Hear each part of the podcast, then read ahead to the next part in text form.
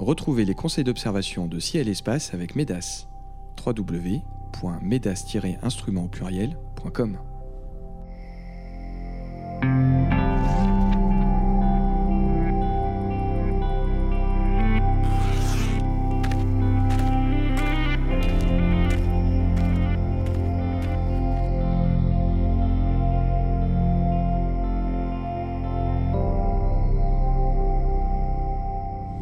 bienvenue sur les podcasts de Ciel et Espace pour une nouvelle émission consacrée aux éphémérides du mois de février 2020. En compagnie de Cyril Birnbaum et de Sébastien Fontaine, voici les événements que je vous conseille d'observer ce mois-ci.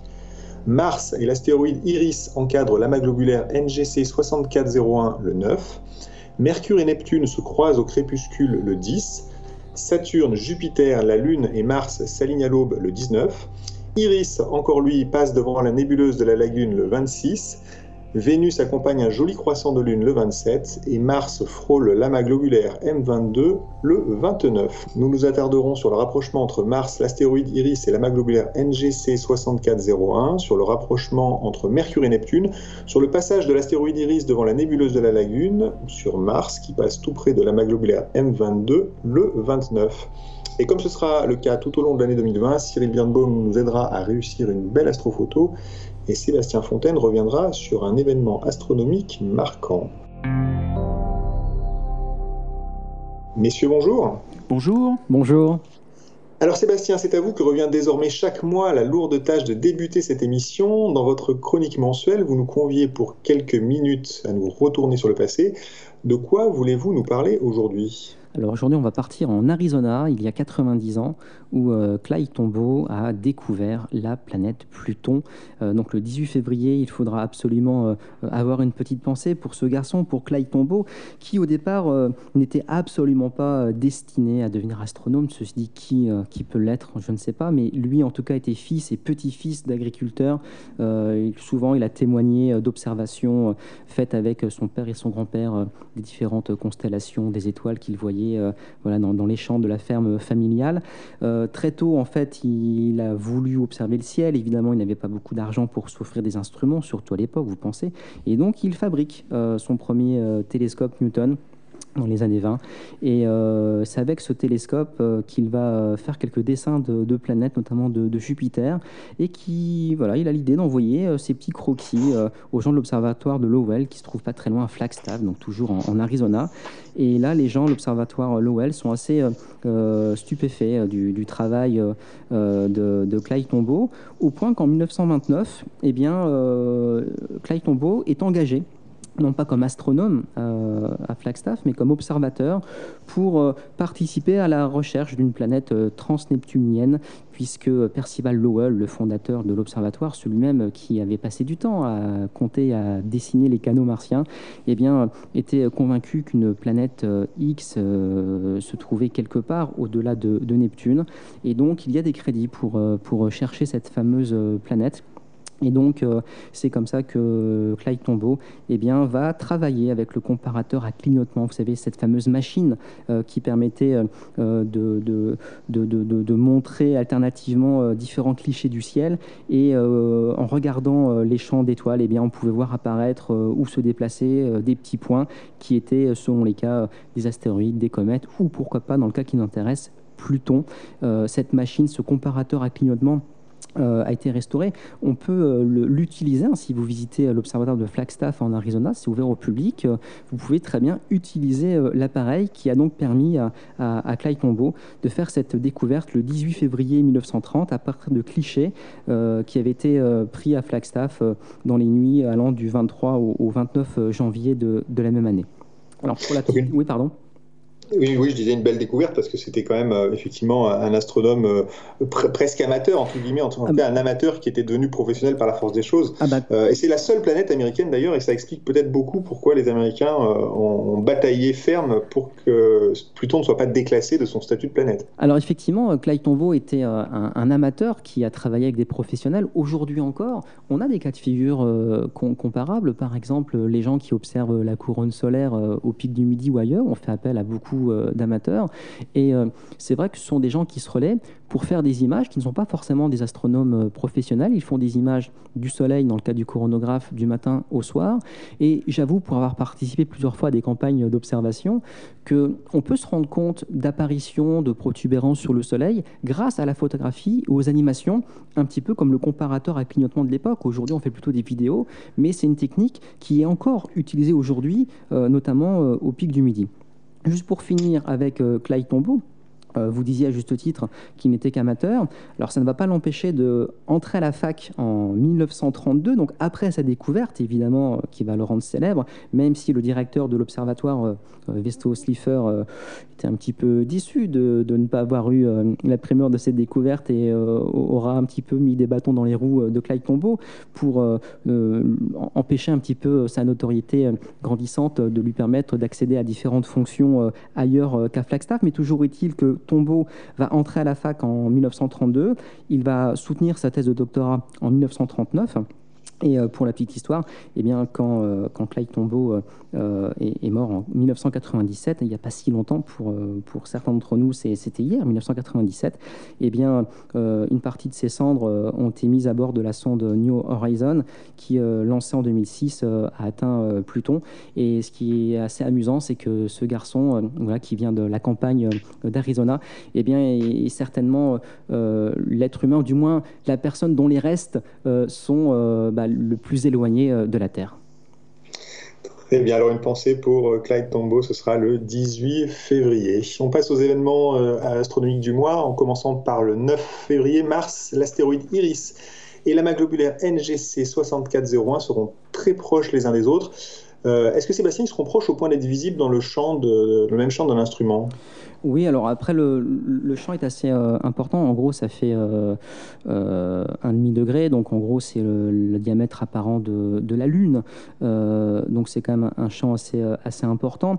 L'observation est à entreprendre en direction du, du, Serpentaire. La planète Mars aura une magnitude euh, de 1, 1,30.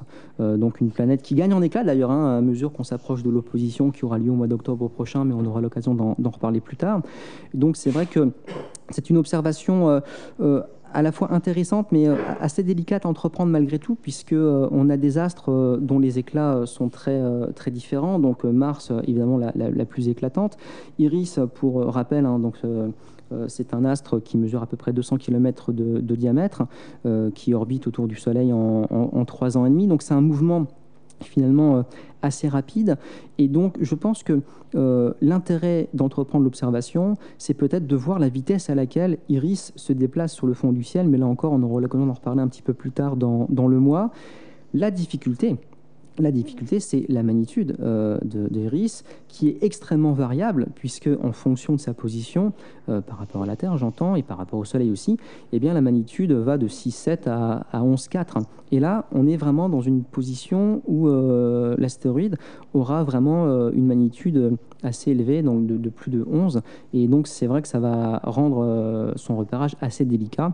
à côté de cela, l'amas globulaire NGC 6401 a une magnitude d'environ et de, 7. Donc là, pas trop de problème pour le trouver dans un, instrument courant, si, si j'ose dire, à condition toutefois que le ciel soit assez clair, qu'il n'y ait pas de nébulosité, parce que autant Iris peut se remarquer sur un fond de ciel euh, moyen, euh, autant la nébulosité euh, de NGC 6401 est plus délicate à, identifier si le ciel manque de, contraste.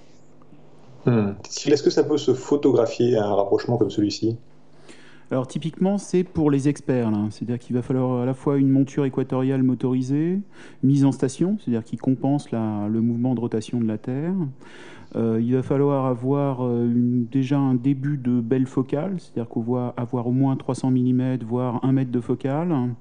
Et la difficulté aussi, c'est que ça va être sur le petit matin. Hein. C'est-à-dire que Mars se lève à 5h10.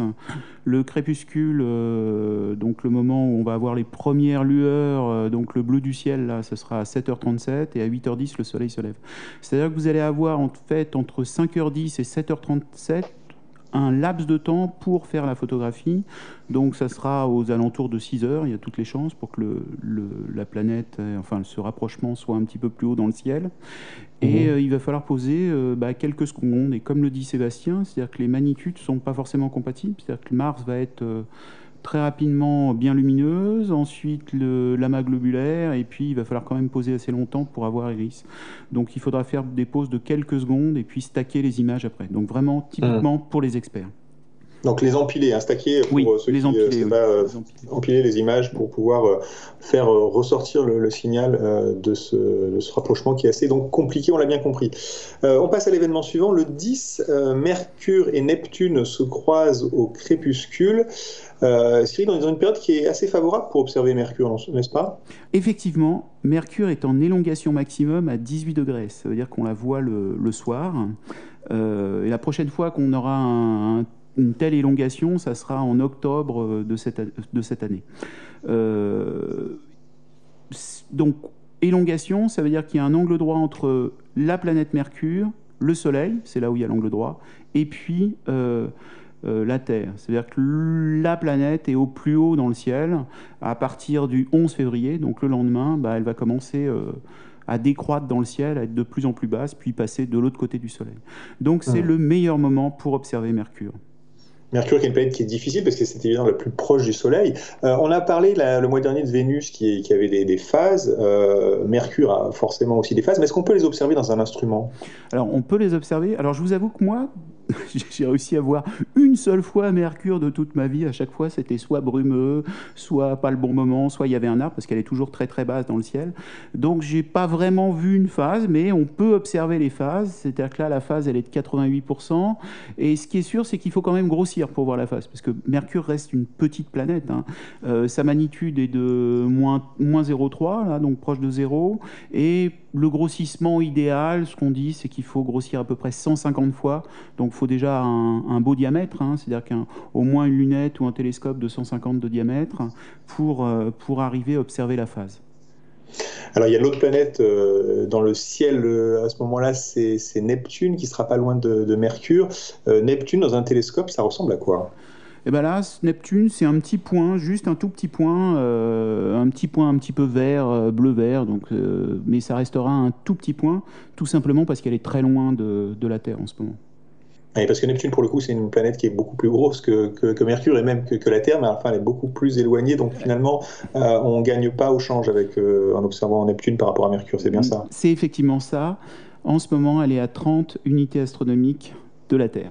D'accord, donc un, événement euh, assez euh, difficile à voir, mais enfin ne vous découragez pas, Mercure et Neptune se croisent, ce sera le 10 au crépuscule. On fait un bond dans le temps pour atteindre le 26 février. L'astéroïde Iris, qu'on a déjà rencontré au début de ce mois, passe devant la nébuleuse de la, lagune. Euh, Sébastien, est-ce que c'est un événement qu'on peut observer au télescope? Oui, bien sûr. Alors, comme on l'évoquait tout à l'heure, euh, la magnitude d'Iris est quand même assez, euh, assez faible, donc il faut quand même un instrument euh, assez conséquent pour être certain de voir l'objet. Après, encore une fois, son mouvement est assez rapide. Euh, Iris euh, se déplace d'environ 15 euh, minutes d'arc par jour, donc c'est un mouvement tout à fait perceptible avec un instrument.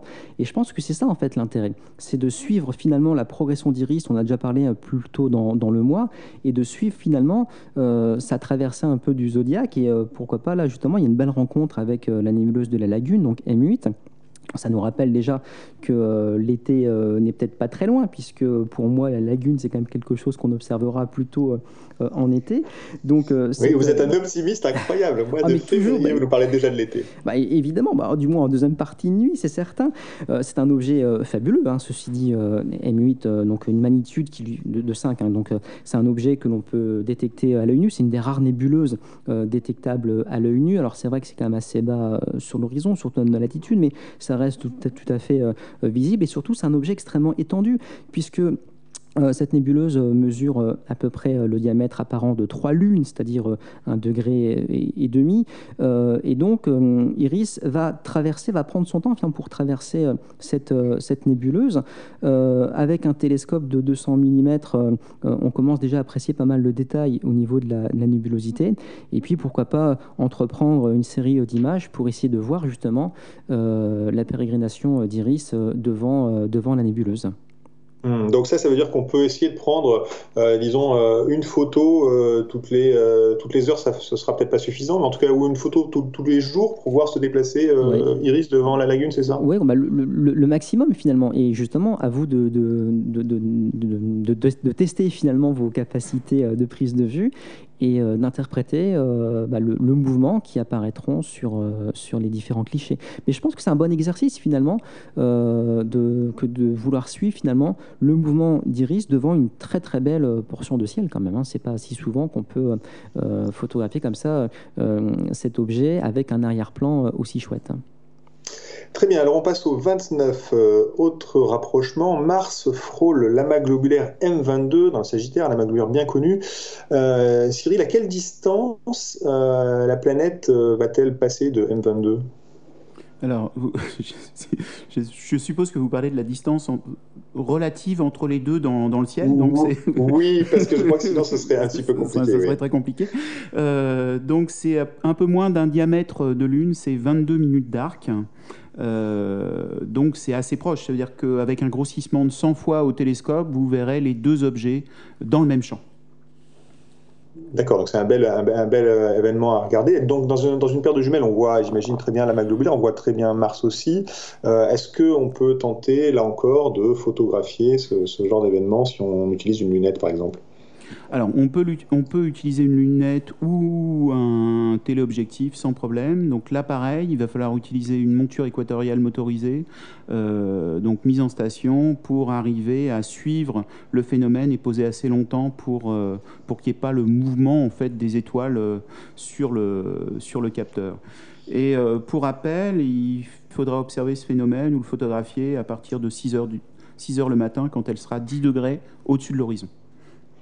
Très bien, donc ce sera le 29 février, dernier événement à observer ce mois-ci. L'heure de la chronique photo est arrivée. Cyril, vous nous conseillez chaque mois sur la meilleure façon de réussir une astrophoto en partageant vos astuces, euh, voire en livrant vos secrets.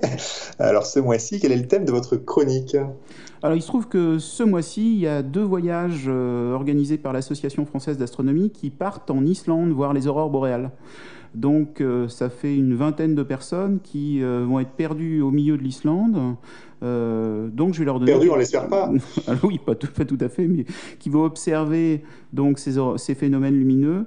Donc c'est quelques conseils bah, pour résister à la fois au froid et emporter le bon matériel. Alors comment fait-on?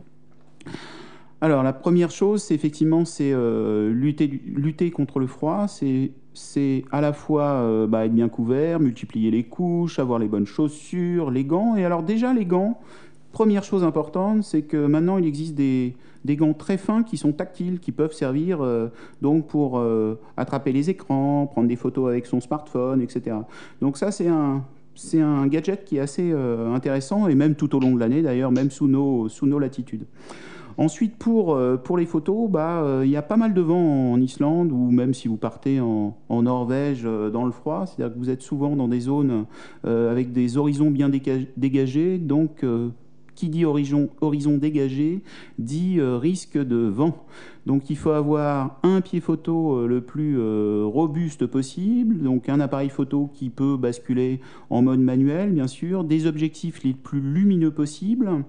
Et puis comment on réalise ces, euh, images? Bah, Il va falloir ouvrir au maximum, faire une mise au point sur l'infini, donc débrayer l'autofocus. Il va falloir euh, aussi euh, désactiver tout ce qui est stabilisation, désactiver tout ce qui est euh, zoom qui pourrait redescendre, bouger. On va augmenter en sensibilité et puis on va éviter bien souvent de dépasser 10 secondes de, de temps de pause.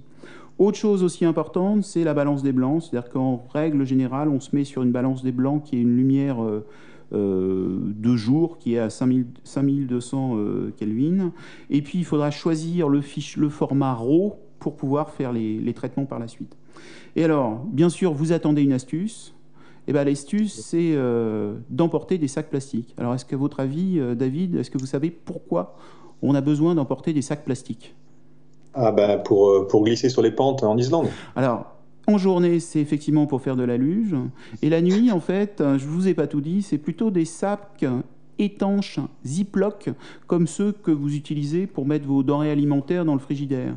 C'est-à-dire que pour éviter qu'il y ait une condensation de la buée qui se dépose sur, le, sur les objectifs, sur les boîtiers, sur le capteur, quand vous allez rentrer de l'extérieur, parce qu'à l'extérieur il fait facilement euh, moins 5, moins 10, voire moins 20 avec le vent en, ressenti, donc en rentrant dans la zone dans le refuge, dans la zone d'habitabilité, euh, il fait forcément plus chaud. Et à ce moment-là, si vous n'avez pas pris la précaution de mettre votre appareil photographique dans un sac isotherme, enfin un sac euh, plastique fermé, vous allez avoir de la condensation sur l'objectif et vous risquez d'abîmer votre matériel. Hmm, très intéressant. Alors je note d'ailleurs qu'on est en février et qu'il y a peut-être des gens qui sont au ski ou à la montagne. En tout cas, ces conseils peuvent aussi euh, vous servir si vous êtes euh, en train d'essayer de faire des photos astro euh, dans la neige, dans les Alpes ou les Pyrénées. pour les aurores boréales en particulier, puisque c'est ça que effectivement les, gens qui sont qui participent au voyage de la FA vont, vont, aller chasser. Il y a quelque chose à faire de particulier. Est-ce que ça se photographie une aurore comme on photographie un ciel nocturne habituel? Ça se photographie exactement pareil. La différence, c'est que le phénomène est euh, beaucoup plus large, c'est-à-dire qu'on a envie de prendre euh, toute la voûte. Donc souvent, on va essayer de travailler en panorama, c'est-à-dire que vous n'allez pas faire qu'une seule image, mais une, flopée d'images côte à côte. Donc euh, l'intérêt, enfin, il va vous falloir un objectif de grand angle et puis additionner, décaler ces images les unes aux autres pour avoir eh ben, toute la, la progression de l'aurore boréale. L'autre chose qui se passe, c'est que souvent, quand on fait des photos la nuit, bah, on, les, enfin, en temps normal, c'est-à-dire que vous allez faire euh, une zone et puis après vous basculez à une autre zone, puis vous rebasculez à une troisième zone. Sur les aurores boréales, souvent, bah, dès que vous avez un joli premier plan, bah, vous, euh, vous bastonnez, c'est-à-dire que vous faites régulièrement plein plein de photos pour avoir le, beau spot d'aurore boréale sur, euh, sur votre image à un moment donné. Hmm, très bien. Ben, merci beaucoup Cyril. Donc euh, si vous avez la chance de partir avec la FA ou d'ailleurs euh, de façon indépendante euh, en Islande, dans la pays pour voir les aurores, vous savez tout pour réussir vos photos d'aurore boréale. La fin de cette émission approche. Sébastien, Cyril, c'est le moment de dévoiler votre coup de cœur du mois. Ça peut être un astre, un livre, une mission spatiale, une exposition, un astronome, un instrument. Vous avez le choix. quel est votre choix, justement, Sébastien, ce mois-ci? Donc mon coup de cœur ne fait pas du tout partie de la liste que vous venez d'énumérer. Aujourd'hui, je vais parler un petit peu d'écoute musicale sous les étoiles. Euh, depuis euh, longtemps, j'observe le ciel en, écoutant de la musique euh, avec mon, casque audio. Et ça me rappelle également ce qui se passe dans les planétariums. Pendant longtemps, quand j'étais visiteur de ces, de ces établissements, eh bien, j'étais submergé par l'observation du ciel, mais aussi par les musiques qui accompagnaient le commentaire des conférenciers. Et bien souvent, il y avait deux compositeurs qui passaient en boucle sous ces coupoles. C'était d'une part Jean-Michel Jarre et d'autre part Vangelis. Vangelis que euh, j'avais connu sans connaître son nom quand j'étais enfant, quand j'avais pris des cassettes vidéo euh, à l'école euh, de la série Cosmos avec Carl Sagan. Et c'était du Vangelis qui, qui, à chaque fois, ponctuait un petit peu les commentaires de, de, Sagan. Et donc, c'est vrai que écouter ces musiques en observant le ciel, eh bien, ça me ramène à mon enfance et je pense que c'est tout à fait euh, souhaitable euh, de, de, conjuguer comme ça de plaisir euh, la musique et puis l'observation du ciel. Voilà, donc mon coup de cœur c'est écouter de la musique sous les étoiles. Écoutez, en tout cas, c'est un coup de cœur très original et je vous propose de nous faire une petite playlist et si on en a la possibilité, on la, on la mettra sous le, le, titre de ce podcast. Alors, vous avez maintenant une mission, c'est nous faire une petite playlist pour écouter la musique sous les étoiles. Cyril, euh, votre coup de cœur ce mois-ci, de quoi s'agit-il? Eh bien, mon coup de cœur ce mois-ci, c'est euh, une photo que j'ai vue dans un livre, un livre qu'on m'a offert à Noël. Ce livre, c'est Un hiver antarctique de Cyprien Verseux. Et dans cette photo, enfin, dans ce livre, il y a une photo qui m'a complètement halluciné, puisque on y voit un bol, des pâtes, des spaghettis, et ces spaghettis tiennent en l'air, et elles tiennent par une fourchette qui est dans le vide complètement. Alors, pourquoi ça? C'est-à-dire tout simplement parce que donc, cet astrobiologiste qui a été chef d'une mission à Concordia euh, qui a fait un, hivernage en, 2018, ben, il a pris son bol de spaghettis et il l'a sorti dehors et instantanément il a gelé avec la fourchette et vous avez un seul bloc, un bol, des spaghettis et une fourchette qui tient dans le vide. Donc cette, cette image m'a complètement marqué et euh, bah, je pense que la prochaine fois que j'irai au pic du midi avec ou sans euh, Sébastien, euh, j'emmènerai des, on, se fera des spaghettis ah un bol. En écoutant de la musique. en écoutant de la musique pour, pour voir ça. Sinon, alors j'ai commencé effectivement le livre et il est, il est passionnant déjà sur le début. C'est-à-dire qu'on a, c'est le journal du bord, le journal de bord d'un astrobiologiste qui rêve de faire une mission spatiale, on va dire, de, qui travaille à la fois sur Mars sur les missions spatiales. Euh, il nous raconte Dumont d'Urville, les baleines. Il va nous raconter euh, les, concours de beach volley euh, à l'extérieur avec les Italiens, parce que vous savez que dans, cette, dans ces hivernages, vous avez à la fois des Italiens et des Français sur la base Concordia. Donc j'en suis qu'au début, mais je suis impatient de vous quitter pour aller lire la suite. Un hiver antarctique de Cyprien Verso. D'ailleurs, il avait déjà publié Vivre sur Mars, dont on avait parlé dans Ciel Espace. C'était d'ailleurs un très bon livre aussi, où là, il racontait en fait son expérience de simulation euh, de voyage martien. Vous savez qu'il euh, y a des équipages qui vont comme ça dans des endroits reculés et qui, pendant quelques mois, euh, font comme s'ils étaient sur Mars. Il racontait ça avec beaucoup de, beaucoup de talent, en effet. Les éphémérides de Ciel Espace sont terminées pour ce mois-ci. Merci à Sébastien Fontaine et à Cyril Birnbaum pour leurs précieux conseils d'observation. Merci à Nicolas Franco qui était à la technique. Cette émission a été présentée comme chaque mois par David Fossé. Je vous donne rendez-vous au mois de mars et d'ici là, bonnes observations.